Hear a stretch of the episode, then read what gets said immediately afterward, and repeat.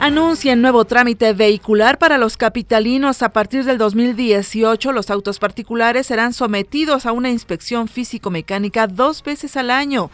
Revisarán llantas, carrocería, sistema eléctrico y frenos. El trámite se ejecutará en los verificentros de manera paralela a la verificación vehicular y no tendrá costo extra para los conductores. El cuerpo sin vida de una mujer fue localizado en los jardines aledaños al Instituto de Ingeniería de la UNAM, cuya identidad se desconoce. La máxima casa de estudios externó su repudio a cualquier acto de violencia cometido en sus instalaciones. El próximo 15 de mayo inicia el periodo de ciclones tropicales en el Pacífico y el 1 de junio en el Atlántico para concluir el 30 de noviembre. Las autoridades piden a la población extremar precauciones para evitar inundaciones, sobre todo se pide no tirar basura en las calles.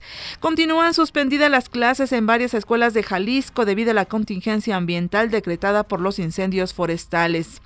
En Venezuela crece la violencia luego de que el presidente Nicolás Maduro convocara a una asamblea constituyente para modificar la Carta Magna. Un joven de 17 años falleció durante las protestas de ayer, con lo que se elevó a 35 el número de víctimas en las últimas semanas. Por cierto, el gobierno mexicano lamentó la salida de Venezuela de la OEA y manifestó su preocupación por la crisis política que prevalece en esa nación.